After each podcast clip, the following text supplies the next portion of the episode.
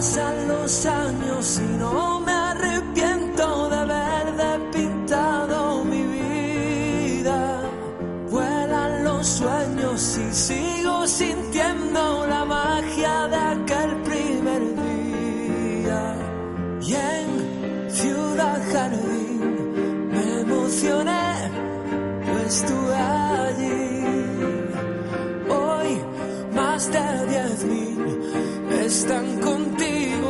cantan así.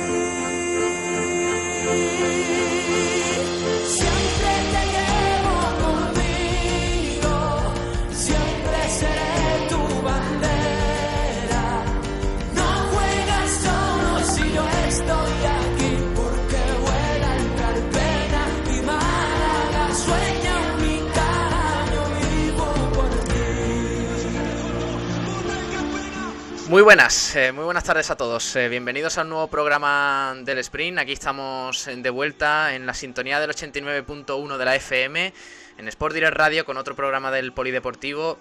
Pero hoy bastante especial, porque, bueno, evidentemente hay novedades con respecto al Unicaja, eh, que ahora vamos a desgranar. Va a ser un programa eh, más bien monotemático, hablando sobre el asunto que nos copa en el día de hoy, porque es, eh, es clave. Estamos en un momento importantísimo para el baloncesto malagueño.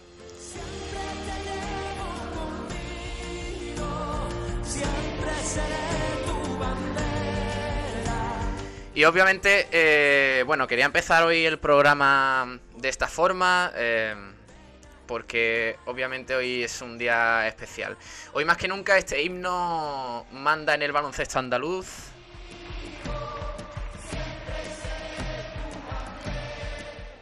Ahora vamos a hablar de todo ello. No quiero que, que nadie se pierda porque evidentemente hay muchos, de muchos temas de los que hablar. Ayer pasaron cosas muy importantes que enseguida vamos a comentar. Pero de una forma u otra decimos adiós al Unicaja, que hemos conocido durante los últimos largos años, con esa marcha de Eduardo García que ayer pudimos conocer, eh, pues eh, ha cambiado completamente el rumbo del, Unicaja. Eh, pero claro, la marcha de Eduardo García, el presidente del Unicaja hasta el día de ayer, no es más que un síntoma de lo que al club le ha sucedido desde aquella época dorada, en, eh, en los años 2000, 2001, 2002 y con, luego, luego con Sergio Escariolo. Vamos a echar un breve vistazo atrás, ¿vale? Mm, Vamos a hacer este ejercicio que no quiero que, mm, que sirva para, para, bueno, para lastimarse por lo que pudo ser y finalmente no fue. Vamos a, a irnos a ese año 1999 con la llegada de Bocida Malkovich. Eh, se consiguen grandes hitos, subca- subcampeones de la Copa Cora, en 2000 y, 2000 eu- y 2001, subcampeón de la ACB en 2002. Ese periodo además que tuvo su mayor esplendor con Sergio Scariolo posteriormente. Se ganó la Copa del Rey y la Liga de forma consecutiva. En la 2006-2007 incluso se llegó a la Final Four de la Euroliga y el Unicaja llegó a enfrentarse a los eh, Memphis Grizzlies con Pau Gasol y Juan Carlos Navarro a la cabeza. Eh, como digo, no quiero que este inicio de programa, eh, digamos, favorezca a la melancolía de un tiempo pasado mejor en el baloncesto malagueño, porque fue una época dorada eh, impresionante, pero es necesario girar la cabeza atrás y mirar por un momento el camino para vislum- vislumbrar hacia dónde está yendo el baloncesto de, de Málaga, en este caso el Unicaja, que es el principal equipo de la provincia. Desde 2010, eh, y sin señalar a nadie, porque Eduardo García ha hecho el bueno, un trabajo que para muchos es cuestionable. Luego vamos a escuchar a oyentes también. Nos podéis mandar audios eh, con vuestras opiniones al respecto. O sea que por eso, por eso no os preocupéis que vamos a, estar muy atentos a, a todo lo que opináis vosotros sobre, sobre el tema. Eh, pero como digo, desde 2010 el bajonazo de Unicaja de baloncesto, que es el único que, que nos importa de, de verdad, es, es notorio y es espectacular. Casi a la altura del del Málaga con el deterioro de Altani en la presidencia. Son casos distintos, uno en el fútbol, otro en el baloncesto, pero con un mismo denominador común.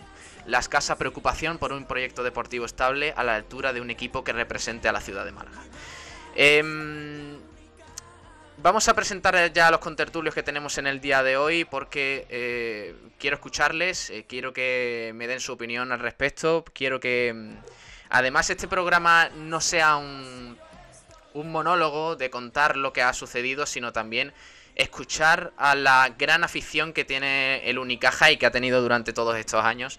Eh, con los distintos entrenadores, las apuestas fallidas, la llegada de Joan Plaza, la Eurocup de 2017, el proyecto, eh, bueno, descalabroso eh, con Luis Casimiro en el banquillo. Eh, y por eso voy a ir presentando ya a los compañeros que están por aquí con nosotros. Gracias por acompañarnos un día más aquí en el Sprint, en Sport Direct Radio. Y presento por un lado a Tomás Medina, que está por aquí. Hola Tomás, muy buenas. Hola, buenas tardes, Pablo. También Santiago Gómez. Hola Santiago. Hola, muy buenas, Pablo. Eh, Javi Jiménez está por aquí. Hola Javi. Buenas tardes a todos, ¿qué tal? Y creo que está ya también por aquí Nuria Mena con nosotros. Hola Nuria. Hola, buenas compañeros, ¿qué tal? Eh, vamos a empezar, obviamente, siempre con los amigos jamones y embutidos Gómez del Pozo, como ya es habitual. Jamones y embutidos Gómez del Pozo, el jamón que sabe el triple, te ofrece la información del baloncesto.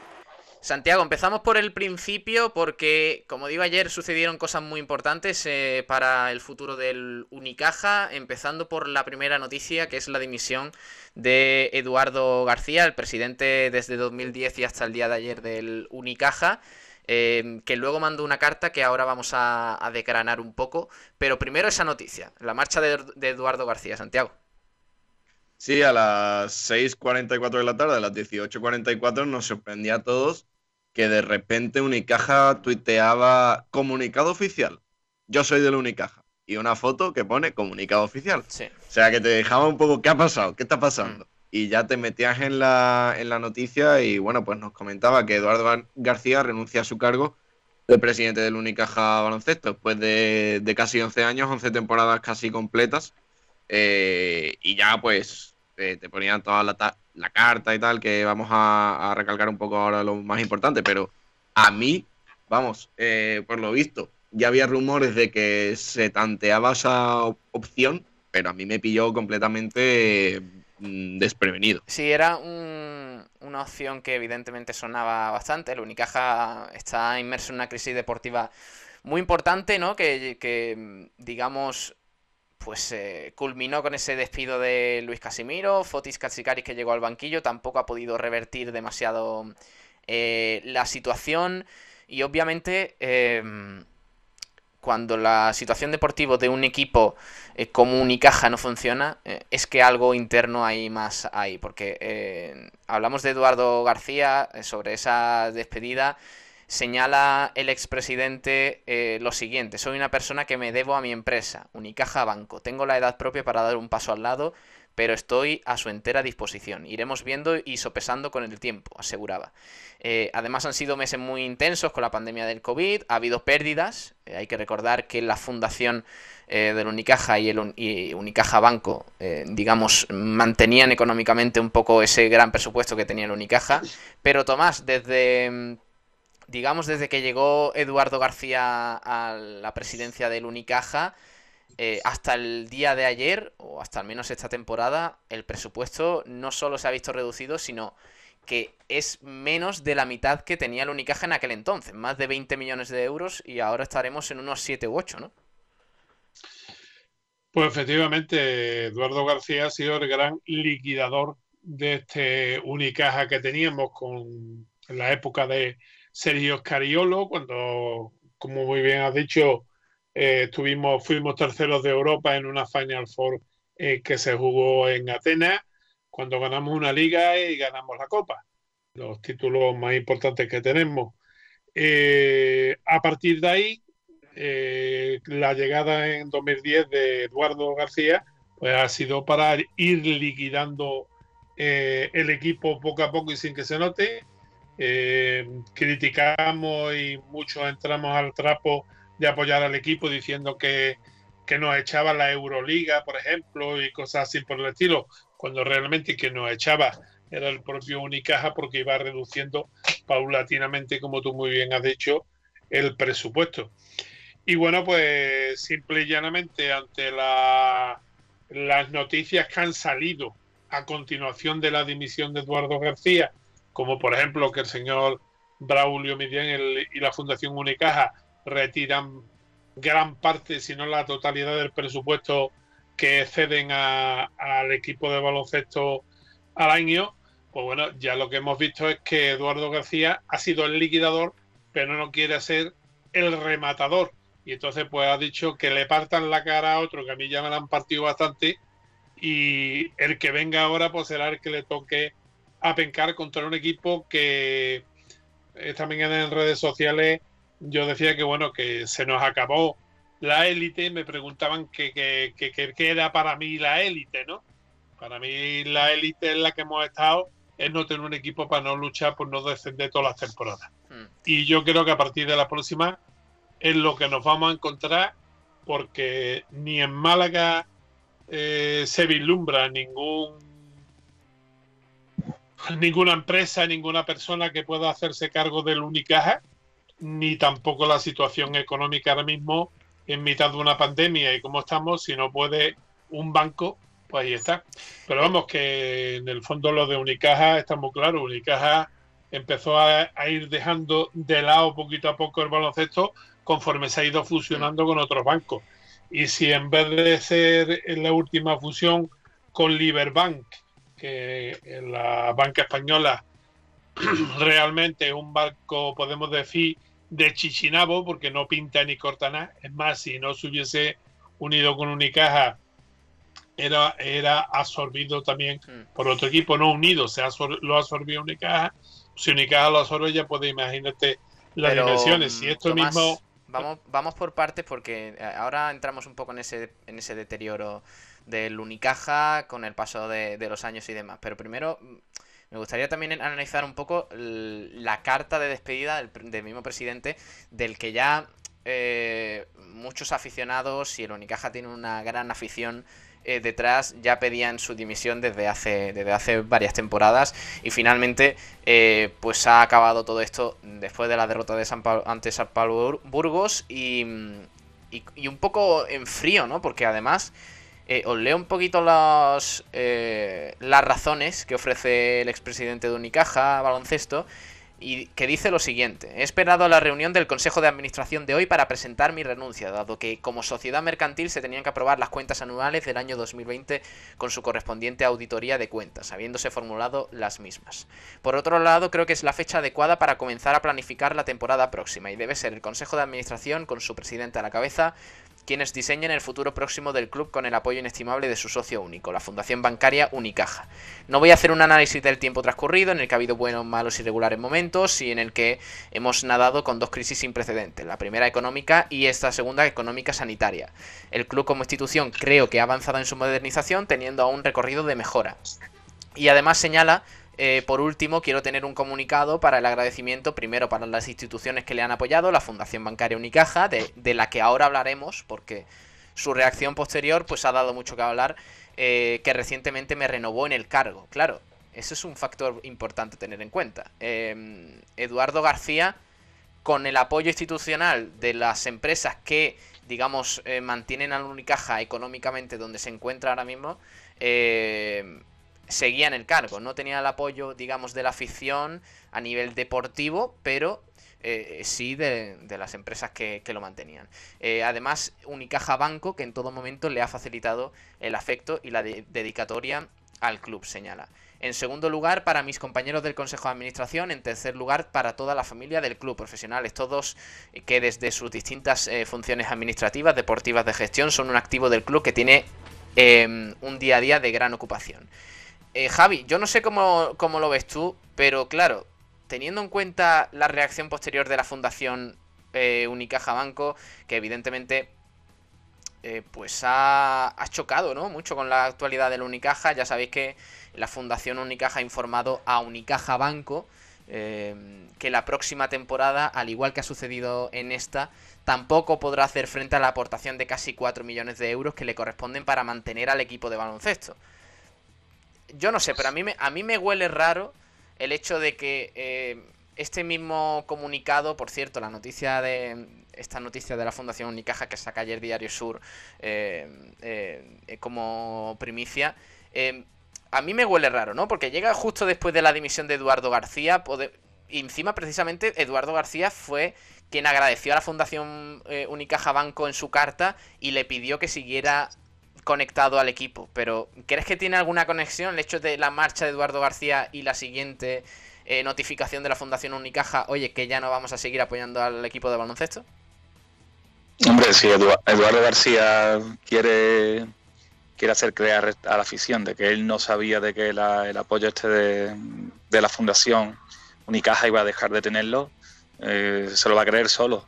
Él, él- él esto lo sabría seguro ya. Y bueno, y antes de hundirse el barco, pues ha saltado. Ha saltado algún bote de salvavidas y me quito de medio. Y ya está.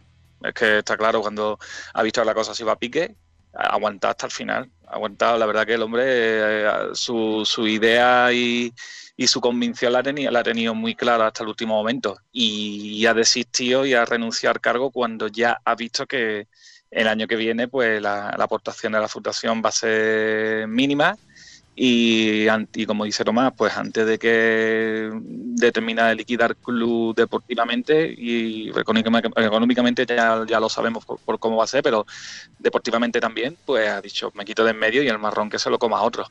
Ahora, pues tenemos la gestión, habla por sí sola. Es verdad que teníamos hace 10 años un presupuesto de 22 millones, pero que hace 5 teníamos, creo que era 11 millones. Con 11 millones se pueden hacer grandes cosas Sí. y ahí, y ahí están los equipos que se han montado. Es verdad que hubo un, un impasse ahí con Joan Plaza, que se trajeron jugadores como Jason Granger, Kumiska, Will Thomas, eh, que tienen un rendimiento buenísimo al equipo, que metió al equipo otra vez la parte alta de la CB, pero después de eso, quitando eso, la, la gestión deportiva mm, ha sido criminal. El equipo deportivamente lo han hundido año tras año con o sin con más o con menos presupuesto la gestión ha sido eh, paupérrima. Y ahí está el resultado de lo que mm, sin más lejos este año. Este año no, no nos vamos a meter en playoff. Y no nos vamos a meter en playoff no por culpa del presupuesto porque presupuesto tenemos más que por lo menos tres o cuatro equipo- equipos que tenemos delante de la clasificación. Y nos van a dejar fuera. Sin ir más lejos ayer porque no hice un favor estudiantes si no moraban Andorra no empataba por eso te digo que lo de Eduardo García era una cosa que debería haber hecho el club eh, antes con él, de quitarlo, porque no, no daba ya, no, no, no daba más de sí, era un, estaba liquidado como presidente, no la, la gestión no era buena, pero como está claro que ya pues bueno, pues le, daba igual, ¿no? Pues dejamos este aquí hasta, hasta que aguante el hombre, que, que se crea lo que hace. Y bueno, y otra cosa, que se vivía muy bien con Casimiro. ¿Eh? Eduardo García tenía un entrenador como Casimiro que se tragaba todos los sapos, que salía cada rueda de prensa y todo era maravilloso, todo era guay, hasta que ha llegado Casicari y la ha empezado a decir por las verdades del barquero. Una plantilla, como ha dicho, lo dice porque es el entrenador, lo que llevamos diciendo aquí muchos meses, una plantilla mm, la más descompensada y la peor físicamente que ha entrenado. Y lo está diciendo Fossi casi casi, que, que de Sí. esto entiendo un poco.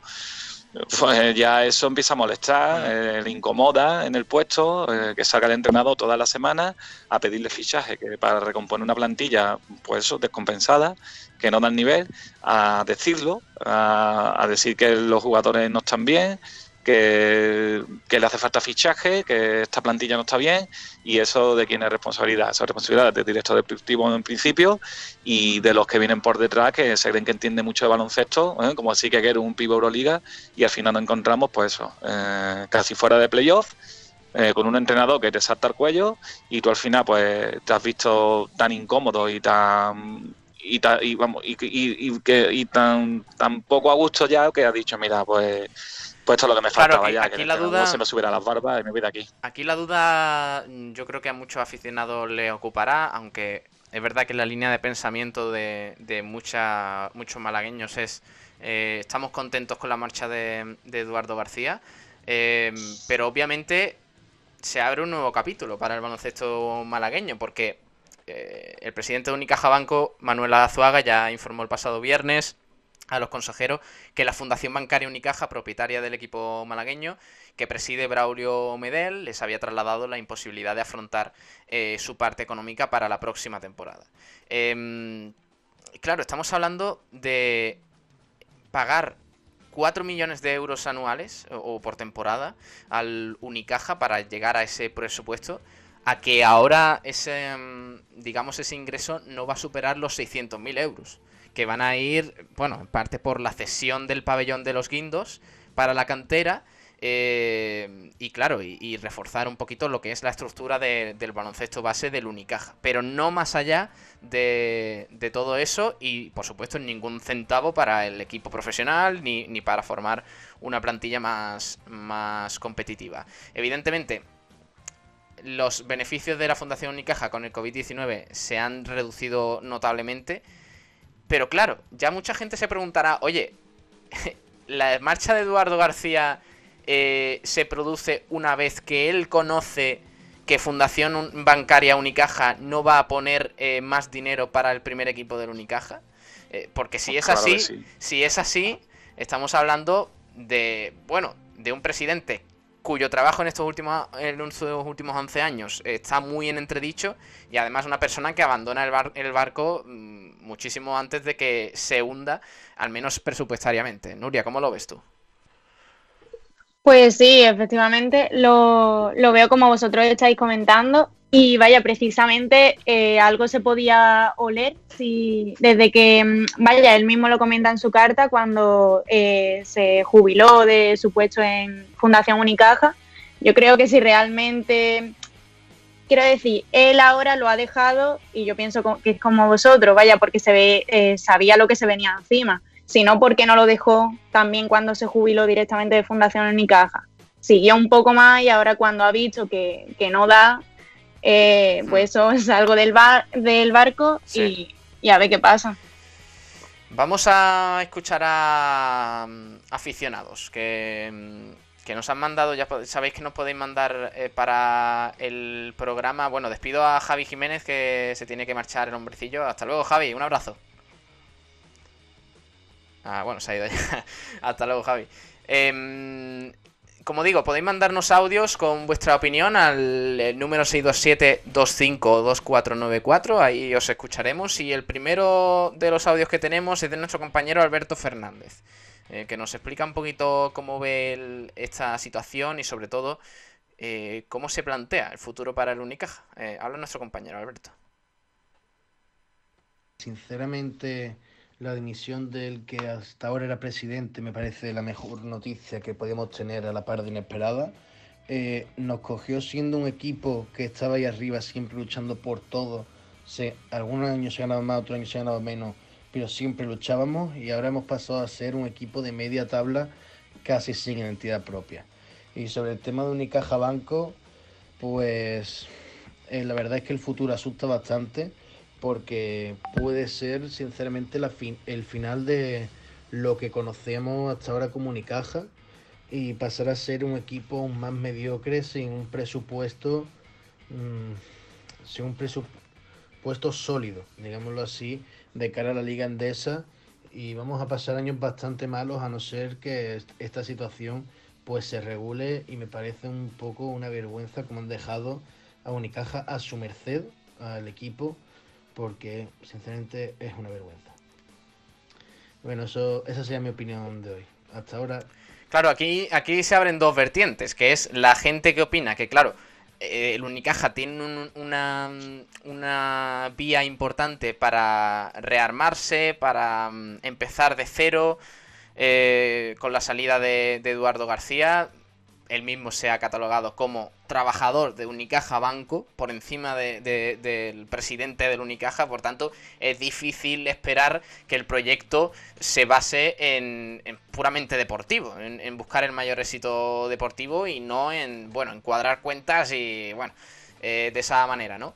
Pero claro, también eh, la marcha de Eduardo García va acompañada de una reducción eh, presupuestaria increíble. Entonces, eh, Tomás, yo no sé qué pensar, si es positivo, si es negativo o, qué pasa con, con esto.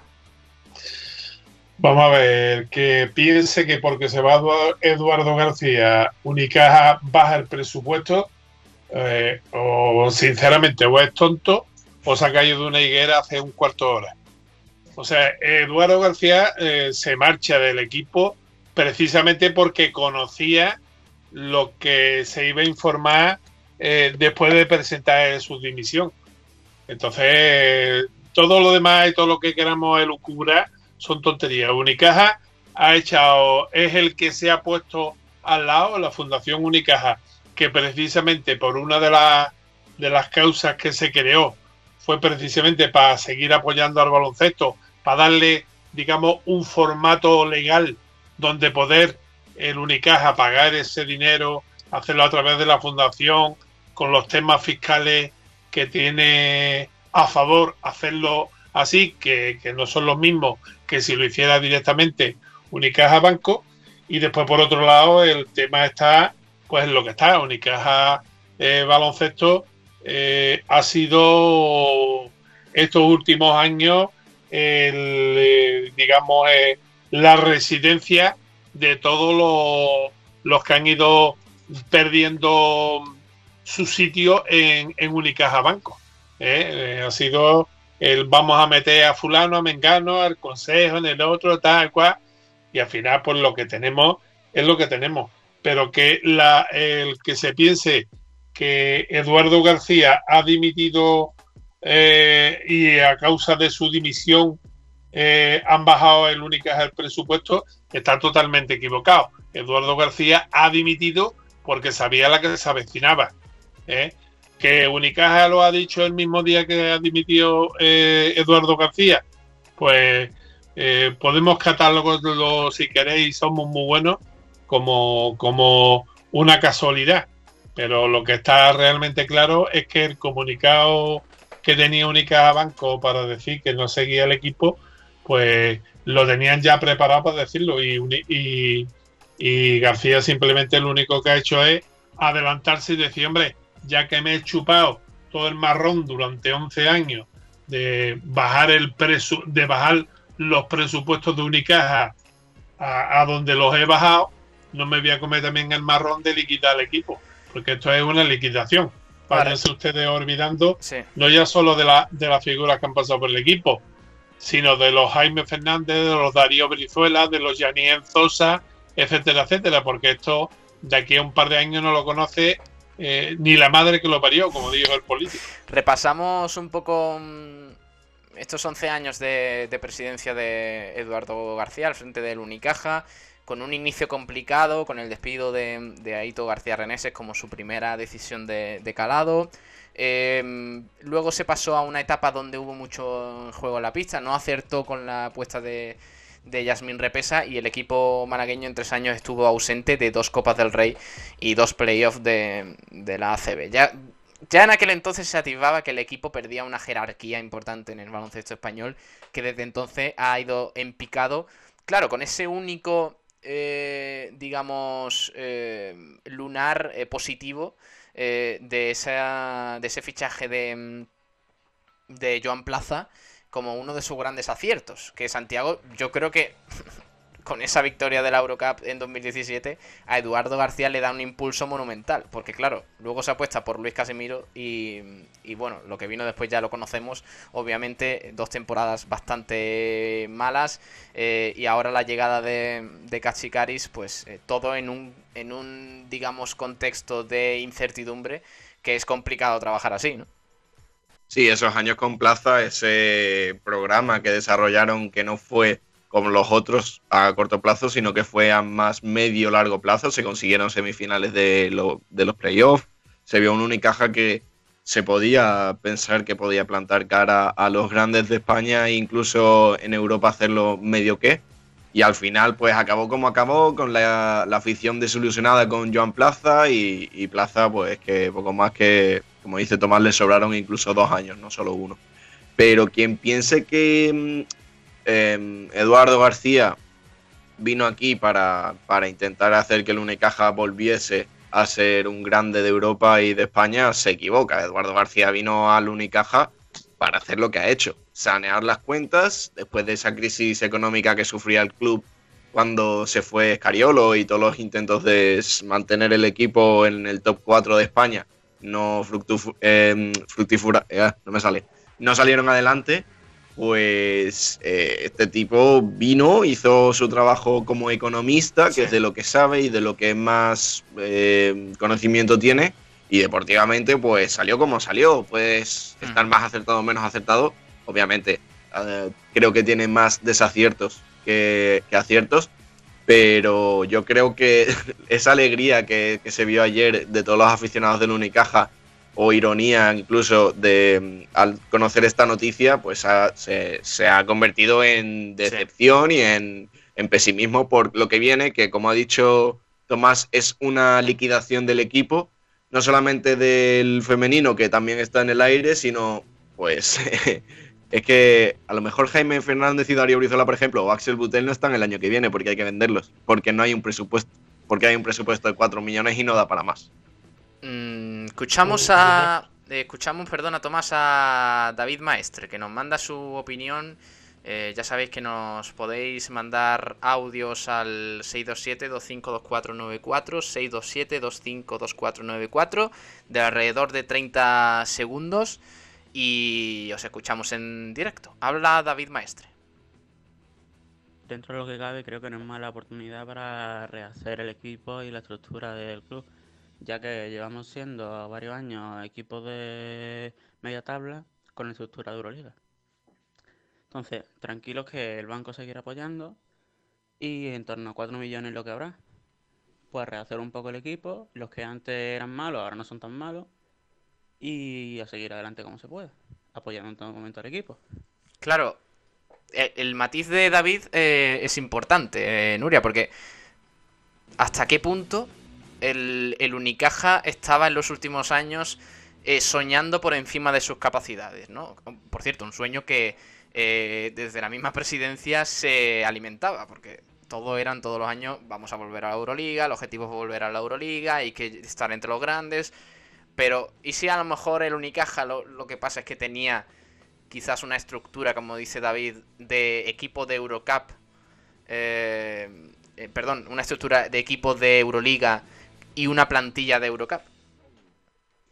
Sí, claro, yo creo que, que a lo largo de estos años se ha convertido casi en una obsesión eh, esas ganas de, de volver a la Euroliga y lo que se ha conseguido, vaya, desde mi punto de vista, es ir tapando parches. No se ha conseguido un proyecto firme y han sido ir tapando parches. Además, como ha dicho Santiago, creo que ha sido el que lo ha comentado antes, eh, al final eh, Unicaja que en unos años eh, tenía un, puede tener un buen recorrido con la plantilla que tiene actualmente, al final con el dinero que, bueno, pues que se va a quedar el club y tal, eh, pues de que acabemos otra vez vuelta al principio, vuelta al principio del año 2010, ¿no? Y a reestructurar otra vez la plantilla y como decía mm, el audio del espectador, vaya, yo creo que tiene razón, eh, Unicaja estaba por encima de sus posibilidades, pero porque yo pienso que fue que se transformó en una obsesión. Era Euroliga, Euro- Euroliga, en vez de empezar desde abajo Mm. y construyendo un proyecto sólido, firme, echando a, a- echando a quien había que echar y trayendo a, a quien había que traer. Y al final se convirtió en eso, una obsesión, sin tener claras las cosas, eh, haciéndolo por hacer. Y, y cuando Unicaja, desde mi punto de vista, podía aspirar a más si se hubiesen hecho las cosas diferentes desde el primer momento. Eh, Claro, ¿y ahora qué, eh, Tomás? Porque evidentemente mm, el Unicaja sin presidente, la fundación eh, bancaria Unicaja que va a retirar mm, la gran parte de su apoyo económico. eh, eh, nos decía el oyente David eh, que no nos preocupáramos que el Unicaja Banco va a seguir apoyando al equipo, pero ¿qué certeza hay de eso? ¿Qué, qué- qué- le espera al Unicaja, al menos en el futuro próximo, de aquí a uno o dos años? Pues hombre, yo creo que la certeza que vamos a tener es que a partir de ahora eh, todos los aficionados de Unicaja y todos los que se quieran hacer abonados, que sepan que van a tener un equipo que va a luchar por no descender, no por jugar competiciones europeas siquiera, no por no descender. Y bueno, nos daremos con un canto en los dientes si conseguimos eso. Eh, las niñas, pues olvídate de ellas también. Las niñas eh, llevan un presupuesto eh, se lleva un- una tajada muy grande del presupuesto de la cantera y posiblemente si siguen seguirán, pero bueno, les ha venido hasta bien eh, no mantenerse en la pseudo élite que, se, que, han, que han entrado las seis primeras, porque desde luego eh, el, tema económico iba a ser bastante grande. Y bueno, mm, vendéis ustedes la burra de que el Unicaja estaba soñando, estaba obsesionado eh, con la Euroliga y de me- perdona. eh, la partida de Unicaja tiene un presupuesto, en su presupuesto, perdón, hay una partida que ronda euro arriba, euro abajo, los 2 millones, y que esa partida la formábamos todos los que éramos abonados del club y pagábamos a final, o sea, durante la temporada. Esos 2 millones de euros los aportaba la, la de eso. Sí, pero Y claro, eh, Tomás, que eh, el, el el objetivo tema- de la el- Euroliga, tem- el objetivo de la Euroliga no lo marcaba yo ni, ni nosotros en este programa, que lo decían desde la Unicaja, ¿eh? que el objetivo era volver. O sea que Eh, ahí es donde ahí es donde estoy Claro, Pablo ellos ellos daban como objetivo la Euroliga pero realmente no el objetivo ellos sabían que estaban muy lejos de, de poderse mm, consumir lo único que pasa que bueno la forma que querían un poco de, el que se lo quisiera creer de que bueno vamos a hacer un abonado que vamos otra vez a jugar la Euroliga y tal es mentira ha sido mentira siempre nunca han tenido intención de jugar la Euroliga lo que pasa que, eh, lógicamente, si tú cuando vas a vender burro, pues le enseña todas las mataduras y que está hecho polvo, pues el, el burro no te lo compra nadie. En este caso el burro se llaman abonados y claro, no era lo mismo tener eh, esos dos millones en abono que tener un millón y medio o, o- poder aspirar a tener tres. Eh, nunca la, intención deportiva ha ido por otro lado totalmente distinto a la intención económica que ha tenido el club. Y bueno, pues eh, no lo hemos podido creer o no nos lo hemos podido creer. Pero lo que sí está claro es que el club nunca ha sido claro a la hora de... O sea, nos ha vendido la burra tranquilamente, pero que realmente ellos sabían que nunca eh, íbamos a aspirar a volver a, a reverdecer laureles porque lo veíamos con un presupuesto menguante año a año desde el 2010 para acá. Y antes, se puede, desde que estuvimos en Atenas. se puede tomar ahora mismo una decisión, eh, Santiago, porque claro, evidentemente sin presidente no se puede estar, pero tampoco se puede nombrar a alguien a la ligera sin saber qué proyecto hay entre manos, con qué se cuenta, al menos en materia económica, qué reestructuraciones se va a hacer, porque se habla de que podría ser eh, que Bernie o Nacho Rodríguez ocupen la dirección deportiva, que Paco Alonso o Pedro Ramírez eh, lleguen a la presidencia. Estos son rumores que se manejan en, en, en la corte del Carpena, pero, pero obviamente con esta poca certeza de nada es complicado tomar ninguna decisión ahora, ¿no? No, al final lo que los nombres que has comentado yo creo que son más eh, deseos y sueños de la afición y, de los que eh, siguen al Unicaja que lo que va a pasar. Eh, el Unicaja Banco sigue siendo dueño del club y nombrará a otro, a otro pues trabajador como ha sido Eduardo García, trabajador del banco y, y que lo pondrán ahí enfrente para que para que esté mm, pensando más en, en la situación económica y lo que le interesa al banco que, que lo que le interesa al club. Hmm. Porque quieras que no, al final esto es un negocio. Y si no hay números, mm, no van a seguir respaldando al club. Esos 600.000 euros que va a dar la, la fundación, que se supone que retiran gran parte de la financiación para seguir apostando por otras acciones solidarias y, y para la ciudadanía, que pues no es para, o sea, es completamente eh, bueno y no se le puede recriminar nada, pero esos 600.000 euros para la cantera no da ni para cubrir el presupuesto ni para la mitad de lo que Hmm. de lo que se supone que es el presupuesto del, del Unicaja femenino. O sea que al final ahora lo que hay que esperar a que se hagan los procedimientos correspondientes para la elección del presidente, que será por asamblea, como siempre, y, y- y esperar a ver quién pone el Unicaja Banco, que es el que va a decidir. Escuchamos a mm, Daniel Zotano, otro oyente que nos habla sobre esta situación del Unicaja. Hola, buenos días. Soy Daniel Zotano. En referencia al tema de, de la retirada del patrocinio y de la huida eh, de Eduardo García, simplemente darle las gracias a Eduardo García por quitarse en medio cuando eh, el agua empieza a entrar en la bodega del barco. Eh, se tenía que haber ido un poquito antes y no ahora cuando las cosas se, se complican. Y nada, mucho ánimo a la afición Unicaja. Claro, se tenía que haber ido antes, pero mm, lo que hemos dicho anteriormente, puede que ese triunfo de la Eurocup en 2017, que, que además eh, eh, yo creo que se esperaba poco, tal y como fue el partido, aquella final, aquel tercer partido en Valencia y tal, pues eh, ese regreso posteriormente a la Euroliga, yo creo que impulsó mucho a, a- ese Unicaja.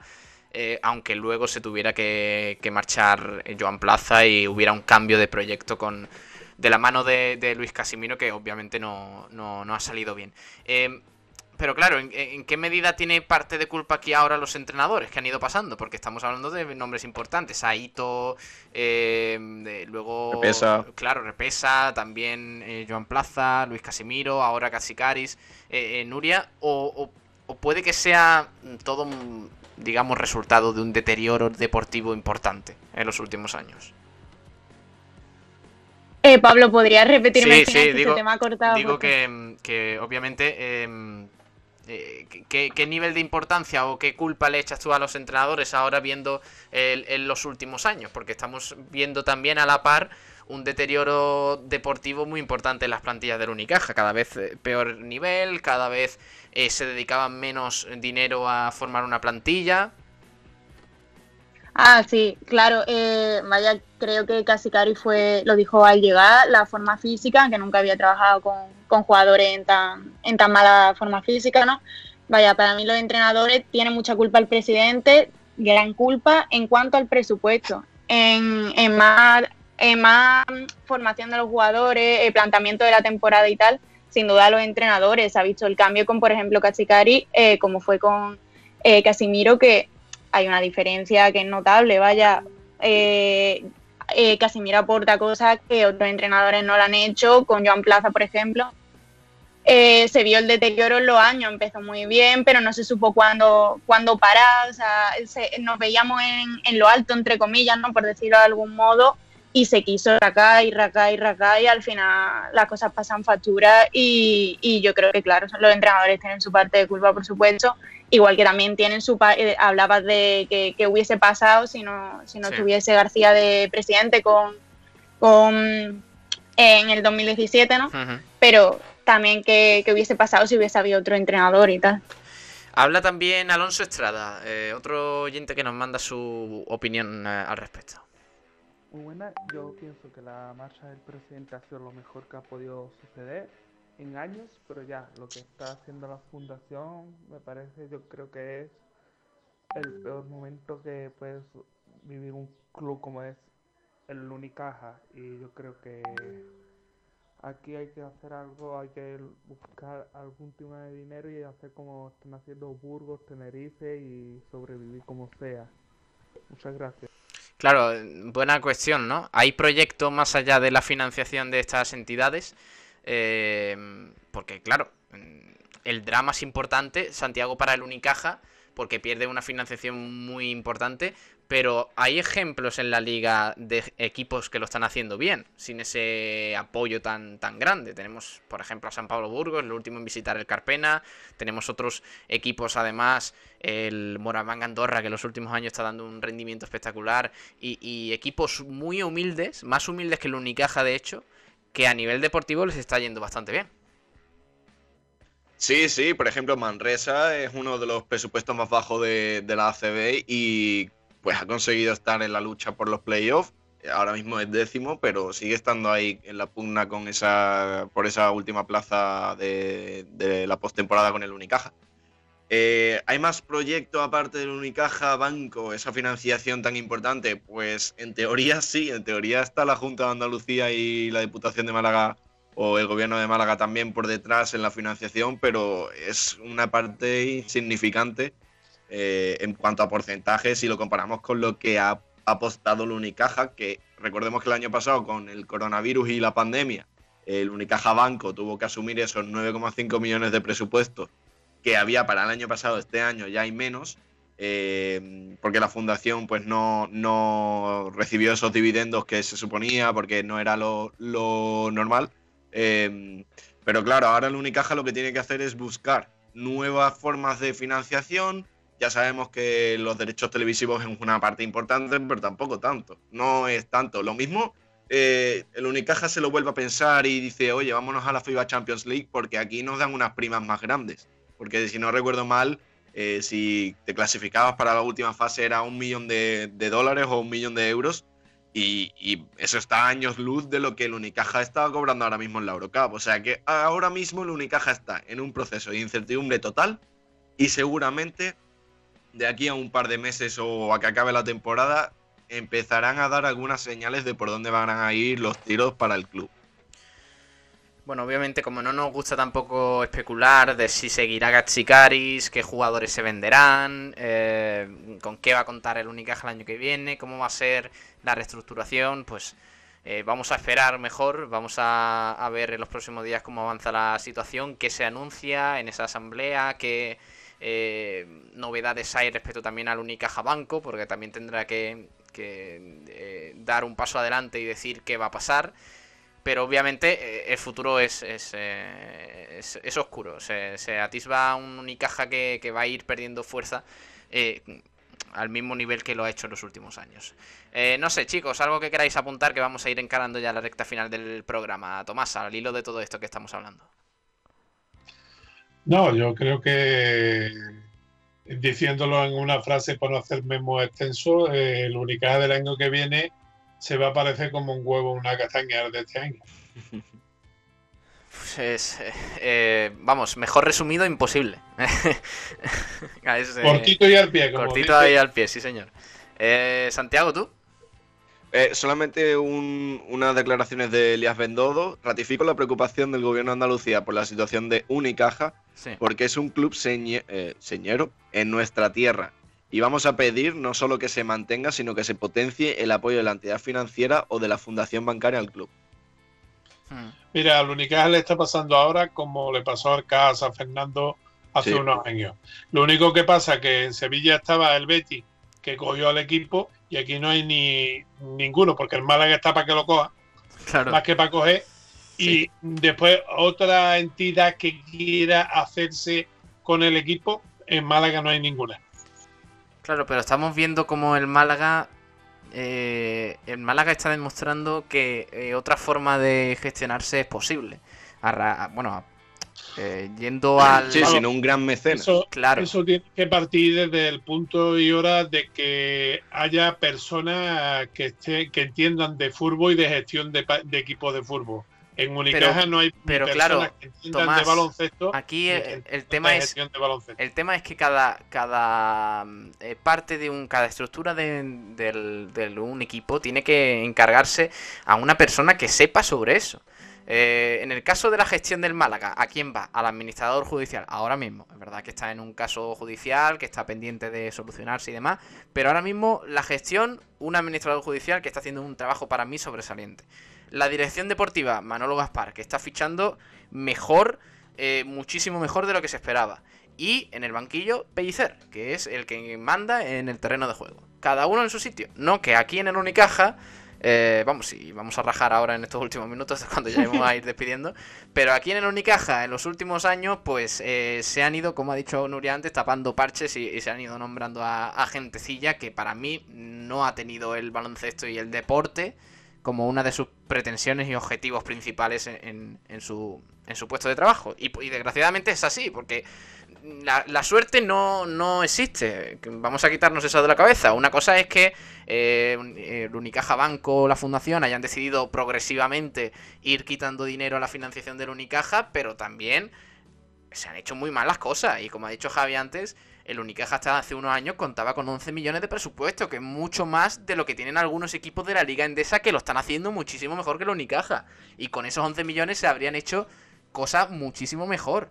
Pero claro, si tú el deporte o, o al menos el proyecto deportivo no lo tienes en tu, entre tus prioridades, pues pasa lo que pasa.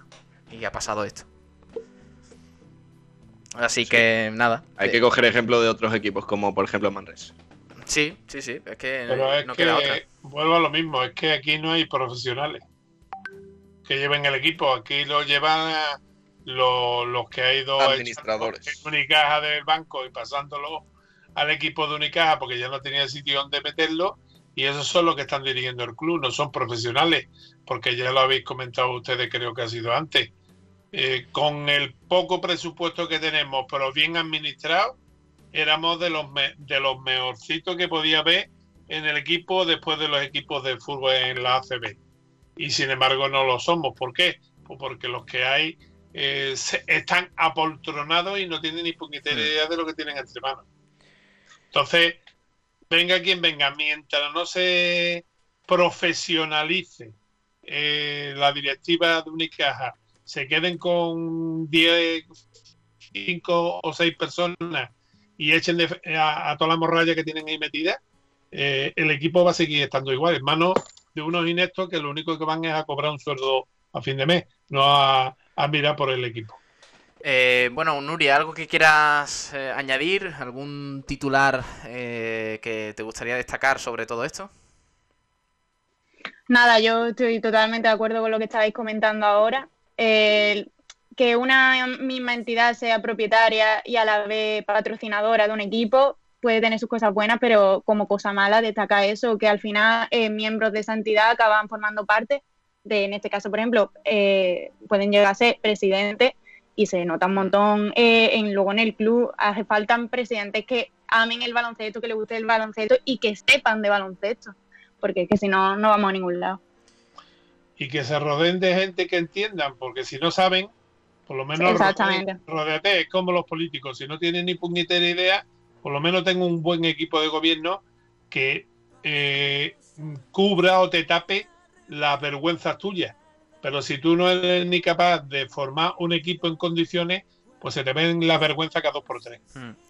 Bueno, ahora a nivel deportivo, ya para terminar, eh, el Unicaja va a tener unos días de descanso. No juega hasta el 10 de abril, el sábado eh, 10 de abril, como digo, a las 9 menos cuarto en el Martín Carpena frente a Moraván Andorra. Y ya el próximo jueves, el 15 de abril, también en el Carpena a las 9 y cuarto, partido frente al Retabet Bilbao Basket. Dos partidos ahí importantes para volver o, digamos, eh, impulsarse a esa zona de playoff. Pero claro, con todo, con todo este tema extradeportivo que manda ahora mismo en la actualidad del, del Unicaja. Chicos, voy a ir despidiendo y ya mañana pues volvemos a tratar un poquito. No hay programa jueves y viernes, para que los oyentes estéis al tanto. Mañana sí volvemos con más actualidad y, todo ello de Unicaja, con todo lo que de el día a día. Así que Tomás, un abrazo fuerte. Mañana hablamos un poquito de la agenda, ¿vale? Que hoy pues mandaba esto. Por supuesto, la, la actualidad es lo primero. Eh, poneros la mascarilla y mañana estaremos de nuevo eh, comentándole a nuestra audiencia pues todo, todo lo que haya de novedoso y, y esperemos que buenas noticias también en el aspecto financiero del Única. Venga, un abrazo, hasta luego. Venga, otro para vosotros, hasta mañana. Eh, Santiago, hasta mañana. Adiós, crack. Hasta mañana, Pablo. Hasta luego. Y adiós, Nuria. Gracias por acompañarnos hoy. Hasta luego. Ah, adiós, Pablo, un abrazo. Hasta luego. Gracias a vosotros. Cerramos aquí el baloncesto y vamos ya cerrando el programa también con los amigos de jamones y embutidos Gómez del Pozo, que siempre están aquí con nosotros, el jamón que sabe el triple y que siempre nos acompañan para, para vivir el baloncesto más eh, de cerca. Jamones y embutidos Gómez del Pozo. Jamones y embutidos Gómez del Pozo, el jamón que sabe el triple, te ha ofrecido la información del Los baloncesto. jamones embutidos Gómez del Pozo están listos para ti. Te están esperando con el mejor sabor, con todo el aroma y calidad que nos caracteriza. 50 años dedicados a ofrecer la mayor selección en nuestros productos. Hemos aunado la tradición y el buen hacer de los artesanos y la vanguardia de las nuevas tecnologías al servicio de la industria. Jamones, embutidos, quesos y aceites premium de oliva virgen extra. Entra en gómezdelpozo.es y conoce nuestros productos y ofertas. Gómez del Pozo, mete la pata de jamón, pero que sea Gómez del Pozo.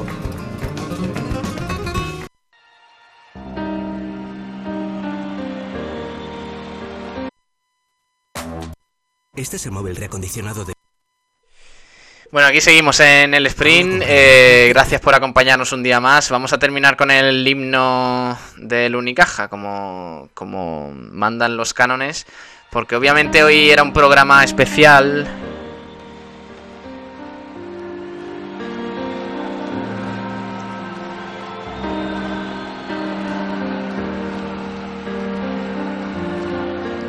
Y os agradecemos mucho que estéis ahí al otro lado, escuchándonos eh, todos los días eh, con eh, la actualidad del deporte malagueño, con el Málaga en frecuencia malaguista, con, con el polideportivo en, en el sprint ahora. Y ahora viene Sport Center Diario, de la mano de Pedro Blanco, con toda la información del deporte nacional e internacional. Luego además estrenamos Bandera a Cuadros, que es el nuevo programa de motor semanal, todos los martes eh, a partir de las 3 y media más o menos, eh, se emitirá ese programa para que estéis al tanto de toda la información del deporte de motor. contigo y te cantan así. Y luego programa especial de Guiricas. Ya sabéis que lo emitimos los jueves, el semanal de Guiricas, pero una vez al mes hay un programa más eh, de estos compañeros de Guiricas, el programa para los eh, aficionados eh, en inglés del Málaga Club de Fútbol. Y hoy programa especial con una entrevista interesante, ¿eh? Hoy el programa del sprint obviamente enfocado a la actualidad del Unicaja porque es un día especial, negativo por un lado, puede que positivo por otro, así lo dicen muchos aficionados, pero que nos disculpen el resto de deportes porque obviamente hoy la actualidad del Unicaja mandaba. Así que os mando un fuerte abrazo de parte de Pablo Gilmora. Gracias por estar ahí un día más. Gracias por acompañarnos y por apoyarnos. Solo os pedimos que compartáis este programa, que cada vez lleguemos a más gente, que la familia del deporte malagueño sea más grande. Eh, y muchas gracias por estar ahí. Quédanse con nosotros ahora en el resto de la programación. Y mañana volvemos a partir de las 12 con frecuencia malaguista y a las 2 con el sprint. Hasta luego. Adiós.